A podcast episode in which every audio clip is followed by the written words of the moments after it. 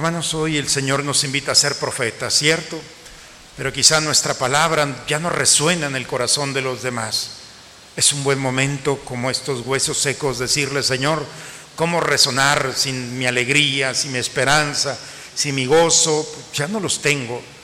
Es el momento de invitar al Señor y su Santo Espíritu que venga a suscitar nuevamente el fuego de su amor para que nuestras palabras iluminen y toquen la historia de los demás, empezando con nosotros mismos.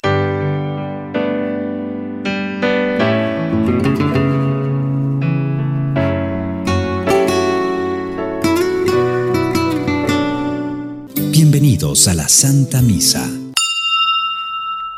El Espíritu del Señor está sobre mí. Él me ha enviado para llevar a los pobres la buena nueva.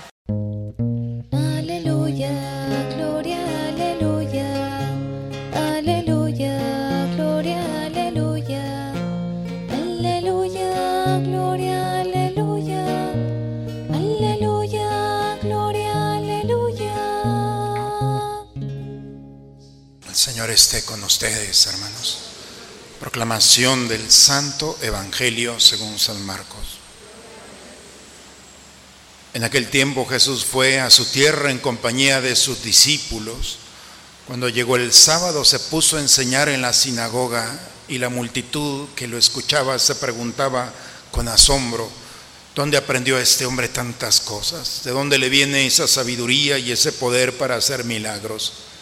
¿Qué no es este el carpintero, el hijo de María, el hermano de Santiago, José, Judas y Simón? ¿No viven aquí entre nosotros sus hermanas? Estaban desconcertados. Pero Jesús les dijo, todos honran a un profeta, menos los de su tierra, sus parientes y los de su casa. Y no pudo hacer allí ningún milagro, solo curó a algunos enfermos imponiéndole las manos. Estaba extrañado de la incredulidad de aquella gente. Luego se fue a enseñar en los pueblos vecinos. Palabra del Señor. Una de las visiones más interesantes y extrañas que hay en la Biblia es en el libro de Ezequiel, en el capítulo 37. Quizá algunos ha escuchado este texto donde Dios pone a este profeta en un valle y lo único que ve son huesos secos, está lleno de huesos. Y Dios le dice, ¿tú crees que estos huesos pueden recuperar la vida? Huesos secos. Diles a estos huesos que tengan vida. Y dice, el texto nos va llevando muy pintoresco, que los huesos empiezan a tomar, a unirse unos con otros y le salen todos los nervios, los órganos, la piel, y empiezan, imaginemos esto es apocalíptico, y en esa escena están los cuerpos allí, pero no tienen vida. Y luego le dice Dios, ¿quieres que tengan vida? Diles que el Espíritu recupere la vida a estos, sopla sobre ellos, que el Espíritu de Dios sople. Y en eso que sopla el Espíritu de Dios recupera la vida y los cuerpos empiezan a levantar con vida. Ese mismo espíritu que a través de un soplo recupera la vida de un hueso seco. Hoy hemos escuchado cómo este soplo, este espíritu de Dios entra en la historia del profeta, de un hombre ordinario. Y este espíritu, el como un hueso seco, recupera la vida. Pero Dios le dice, no es recuperar solamente tu vida, te doy la vida para que recuperes la vida de tus hermanos de los que vas a encontrar en el camino. Y entonces la experiencia personal se transforma en una responsabilidad. Ve y sopla en la vida de aquellos que vas a encontrar, pero no van a hacerte caso, ¿eh? Vas a ser, va a ser difícil. Mis palabras, mi soplo, no todos lo van a recibir, pero aquellos que lo reciban tendrán vida. Y el profeta va a soplar a través de sus palabras en la historia de los demás. El Evangelio el día de hoy nos lleva a Jesús. Jesús entra en Nazaret, su tierra, lo conocen desde niño. Él empieza a predicar el soplo de Dios, el Espíritu de Dios, la palabra de Dios está hablando. Sin embargo, hay una resistencia y esa resistencia es evidente al ponerle a Jesús una etiqueta. Y la etiqueta es, lo conocemos desde niño, es el hijo del carpintero. No puede hacer milagros. Su soplo, su palabra no puede impregnar mi vida. Conocemos a su familia, Santiago, José, Judas, Simón. Lo conocemos desde niño. Jesús se queda tan impresionado de la falta de fe de aquella comunidad. Estaba extrañado de la incredulidad de aquella gente. No pudo hacer milagros. Esta es la historia, hermanos, del profetismo. Profeta viene de una palabra hebrea, Nabim, que significa epicentro. Cuando algunos de ustedes, espero, hayan tenido la experiencia extraordinaria y terrorífica de estar en un momento y la tierra empieza a moverse. Un temblor, un terremoto, llamémoslo. Empieza el movimiento, especialmente en las zonas, y sabemos que el epicentro es, por ejemplo, en México, es un estado, en Guerrero o en otro. El epicentro es donde empieza el movimiento.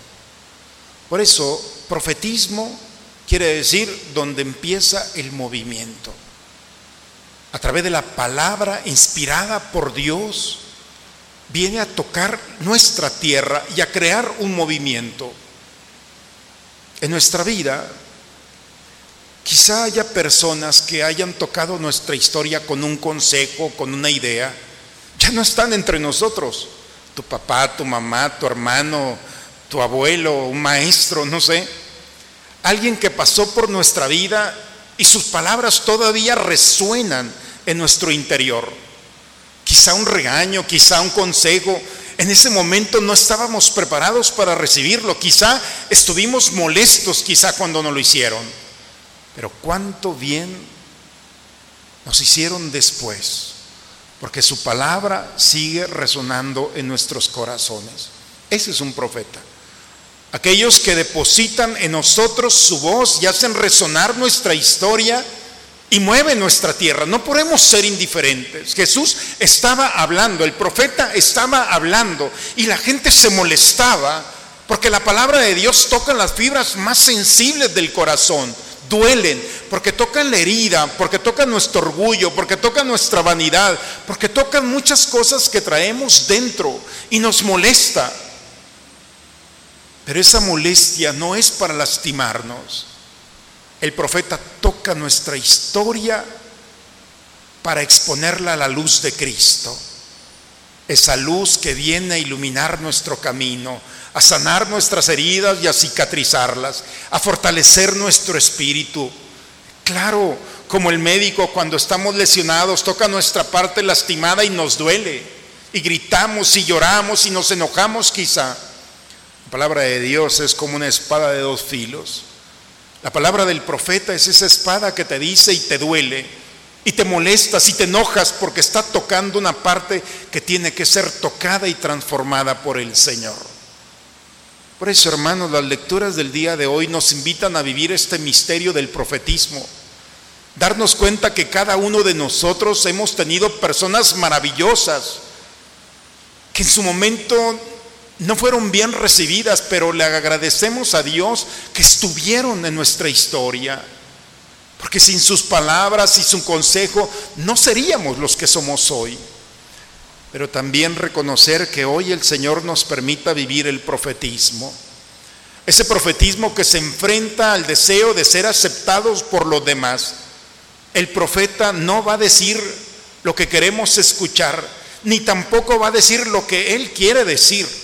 El profeta es aquel que habla y que le presta su corazón y sus labios a Dios para ir en contra de su propia voluntad y tocar la historia de los demás. Todos los profetas de la escritura están enojados con Dios, molestos con Dios, sentidos con Dios, porque le dicen, con razón tienes tan pocos amigos. Vean dónde nos expones. Porque ser profeta, hermanos, no es buscar la aceptación del otro, es buscar la santidad, la salvación y el bien de su alma. Y por eso cuando alguien ama, no todo es un sí. Hay momentos en los que tienes que decir, no te está permitido hacer esto. Por eso, hermanos, no podemos justificarnos con un mundo que quiere que todos estemos de acuerdo en todo.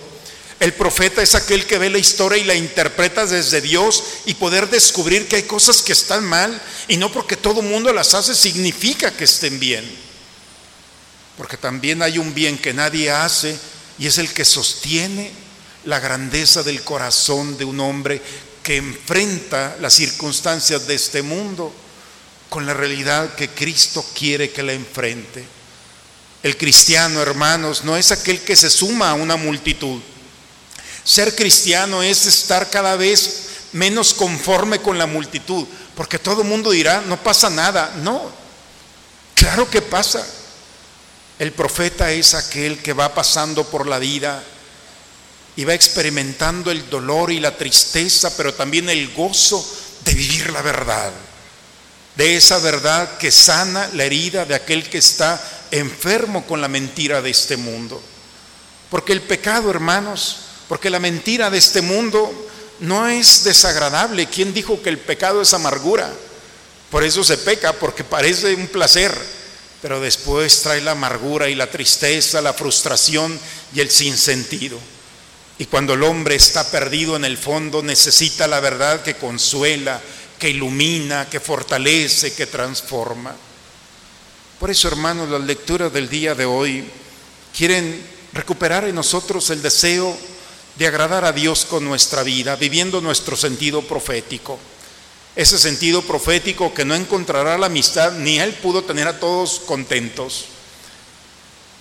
Pero sin embargo la verdad los hará libres. La verdad toca tu corazón y tarde o temprano recuperará en ti el gozo y la alegría, el consuelo y la paz de haber sido afortunado o afortunada, de haber dado una palabra que iluminará la historia de alguien que se ha equivocado. Por eso, hermanos, no busquemos el gozo y el placer que dura muy poco de la aceptación de los demás los mismos que recibieron a Jesús con palmas el domingo son los mismos que estaban gritando crucifícalo unos días después. No podemos buscar el bien de los demás solamente buscando las cosas de agradar. Vivir el profetismo, hermanos, es sumarnos a Cristo, tocar la vida de los demás con delicadeza, pero con la verdad. Porque sabemos que en los momentos de oscuridad la verdad sana, libera, y fortalece. Hoy el Señor nos reúne como cada domingo, porque cada domingo hay una buena noticia. La buena noticia es que hemos tenido personas a nuestro lado que han depositado su voz en nosotros. Ya no están muchos de ellos, los ponemos en la mesa del altar, agradeciendo sus consejos, sus correcciones, sus palabras de aliento. Pero hoy nos toca a nosotros pedir al Señor que como profetas hagamos resonar la tierra y el corazón de aquellos que encontramos a nuestro lado. Que nuestras palabras, aun cuando nosotros no estemos aquí, resuenen en el corazón de alguien, que iluminen su vida, que lo consuelen, que lo fortalezcan, pero también que agradezcan habernos encontrado en el camino. En el nombre del Padre, del Hijo y del Espíritu Santo.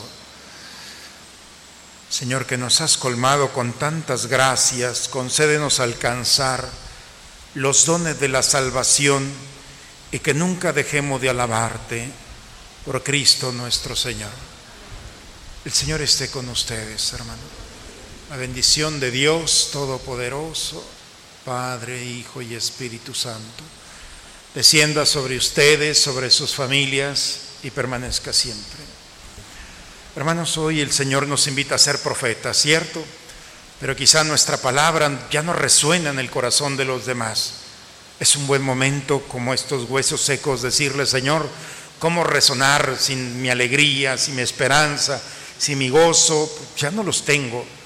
Es el momento de invitar al Señor y su Santo Espíritu que venga a suscitar nuevamente el fuego de su amor para que nuestras palabras iluminen y toquen la historia de los demás, empezando con nosotros mismos. Vayamos, hermanos, a dar testimonio de este encuentro, a vivir como profetas. La misa ha terminado. muy buena semana para todos, hermanos.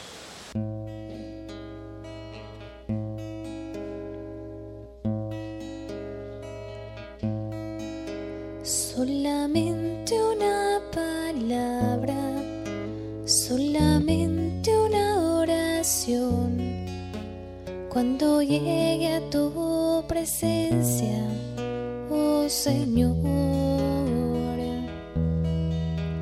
no me importa en qué lugar de la mesa me haga sentar o el color de mi corona si la llevo a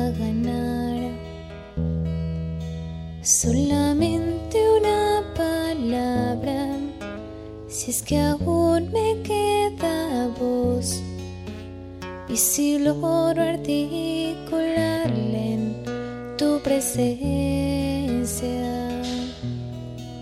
No te quiero hacer preguntas, solo una petición. Y si puede ser a solas, mucho mejor. Solo déjame cara a cara y perderme como un niño en tu mirada. Y que pase mucho tiempo y que nadie diga nada porque estoy viendo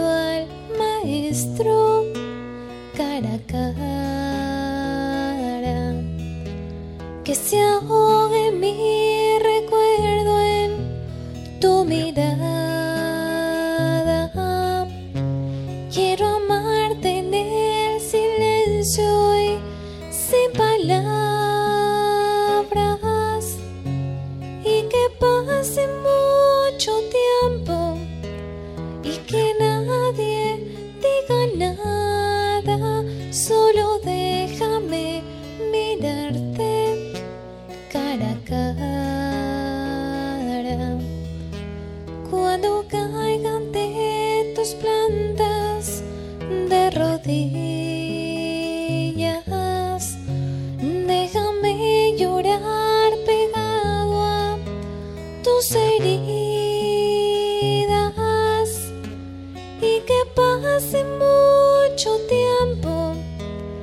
que nadie